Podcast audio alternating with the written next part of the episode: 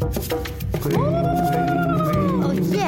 你了吗你了吗？大家好，我系赵经理。上飞子为什么不能带超过一百 ml 的液体？哇，呢条问题我要讲古仔嘅。话说二零零二年啊，北方航。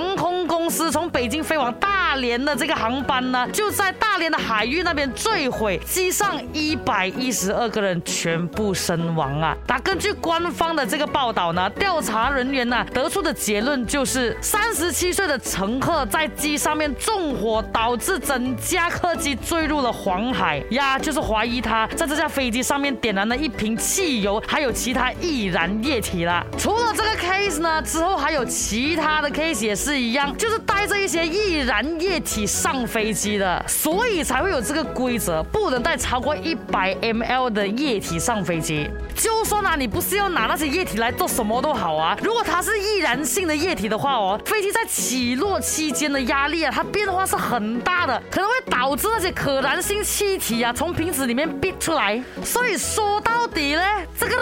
出现哦，是为了大家的安全罢了，所以大家不要 angry，OK？不要每次在做安检的时候啊，在那边 complain complain，讲哎呀，我带这个水来的吗？哎呀，这个都没有东西，的，这么不可以带哦。如果他们要一个一个去帮大家验一下，大家带的这个液体是什么东西呀？这样就说不用上飞机了了，不用飞好了。哦耶！你跪了吗？Why？